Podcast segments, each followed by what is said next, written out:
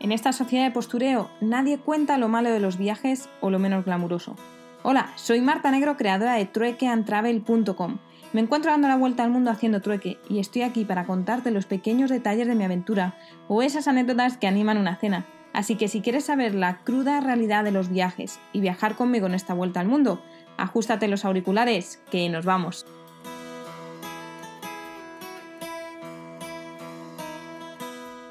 Muy buenas. Bueno, último día del retiro de meditación. Debo decir que hoy he estado bastante desconectada, no en todo momento, pero sí, ya las meditaciones ya no eran lo que, lo que eran al inicio. Pero antes de contaros en las aventuras en las que me he metido hoy, em, quiero haceros un resumen de todo lo que. de todas las clases que nos han estado dando. Han sido casi entre 5 o 6 horas diarias de clases teóricas y quiero haceros un pequeño resumen de todo eso porque me parece interesante ver los diferentes puntos de vista y para eso he venido y para eso os cuento las cosas para que lo viváis como, como yo lo he vivido. Así que venga, vamos a ello que tengo hasta apuntes. Va a ser, voy a intentar que no sea más de 3-4 minutos, ¿vale? La explicación. Bueno, partiendo de la base que toda la meditación eh, se lleva a cabo para alcanzar la mente clara, para tener una mente completamente clara y sin ningún tipo de sufrimiento.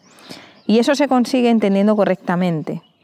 Y para entender correctamente eh, hay que entender todo lo que nos rodea. ¿no?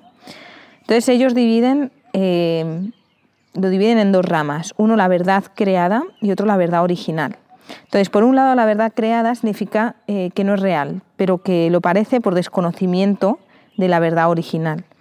Y todo, es, todo lo que se considera verdad creada es todo lo que nos rodea, composición, eh, cómo se componen las cosas, la continuidad, el tiempo, la relatividad de las cosas, que eso va mucho hacia los problemas, las dimensiones de peso, distancia, son cualidades que le damos a todo para ser capaces de explicar lo que nos rodea, incluidos nosotros mismos. El concepto de nosotros, de yo, no existe. Eh, es todo lo que no existe en la naturaleza y esos son conceptos que creamos y que no llegan a ser al 100% real.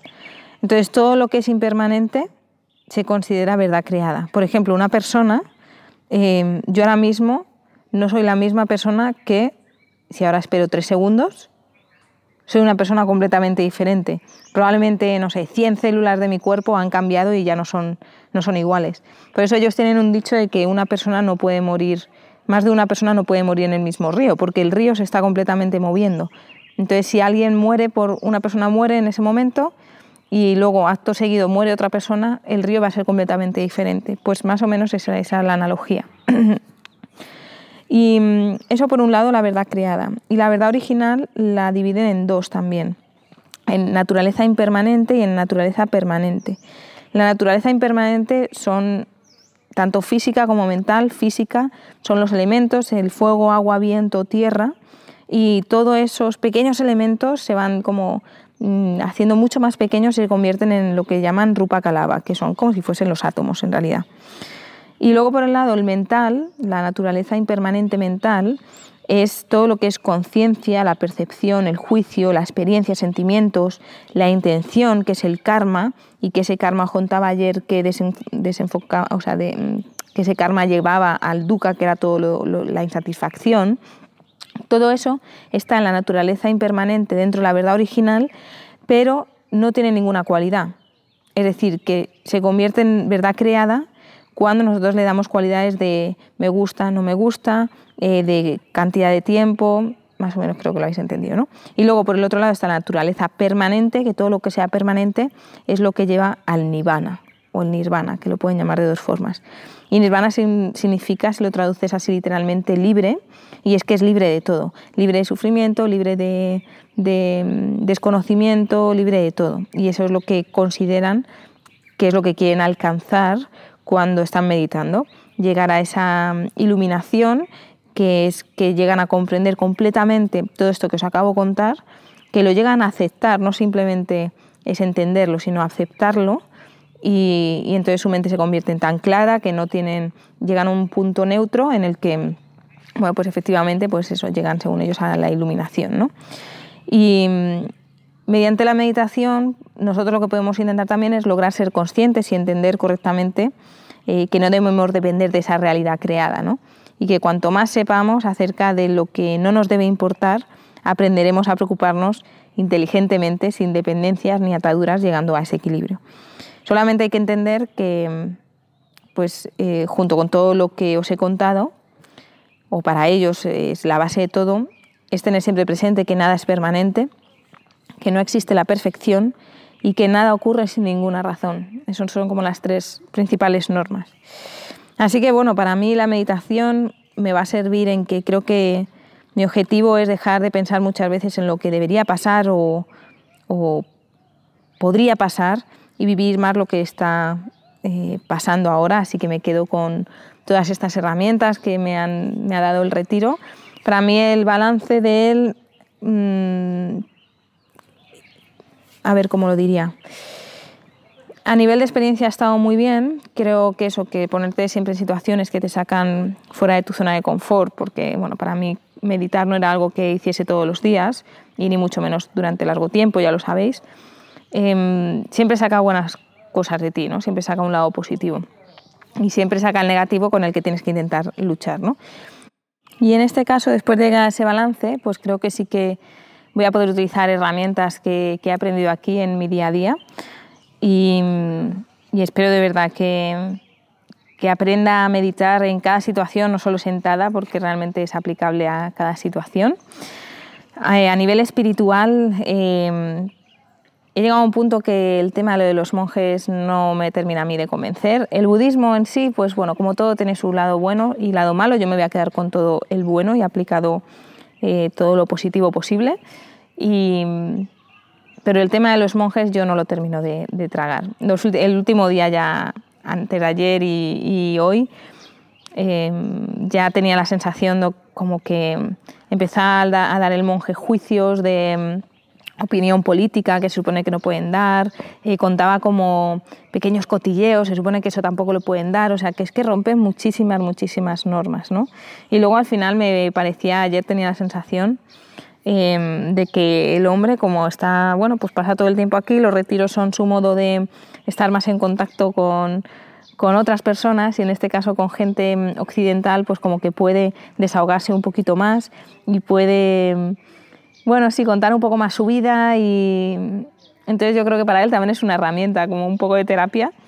Entonces no, termino, no me ha terminado de, de gustar ese punto. Eh, pero como digo, ha sido muy buena experiencia. Hoy hemos tenido la ceremonia, el cierre de ceremonia, el cual antes de, ese cierre nos habían ofrecido ir a, unas pagodas y luego a, un, como a unas tiendas a comprar. Y yo la verdad que es que eso de las compras y todo así, he dicho que no, porque hoy voy a la misma ciudad a la que fueron eh, ayer con las pagodas, así que decidí que no iba a ir.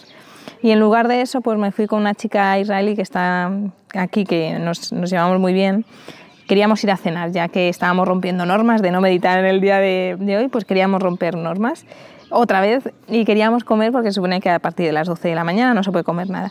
Y hemos llegado al sitio donde, donde se suponía que hemos eh, comido otros días y estaba cerrado. Así que hemos dicho, bueno, ¿qué podemos hacer? Nos podríamos ir al camino principal que está como a unos 8 kilómetros. Así que nos hemos ido y nos hemos puesto a hacer autostop. Nos han llevado en dos motos, hemos comido unos noodles y una ensalada de, de tomate, que la ensalada aquí de tomate es muy rica, es como con tomate verde y la hacen con una mezcla de cacahuetes y picante y tal, y está muy rico. Y a la vuelta pues hemos hecho lo mismo, otro autostop, nos ha cogido solo una moto en este caso, y puff, ha sido bastante incómodo, todo el rato pensando que me iba a caer, eh, yo iba en el medio, en una especie de medio de no asiento, pero bueno, una experiencia, como digo, la gente muy, muy maja. Y en la ceremonia de cierre nos ha tocado salir a, decir algo, ¿no? si queríamos aportar. Y yo realmente es un poco también el balance que he hecho, que se supone que, bueno, yo estoy muy agradecida de estar aquí porque eh, no es una oportunidad que se tenga todos los días. Y sé que el tema de la meditación también es un poco mirarte hacia, hacia adentro, ¿no?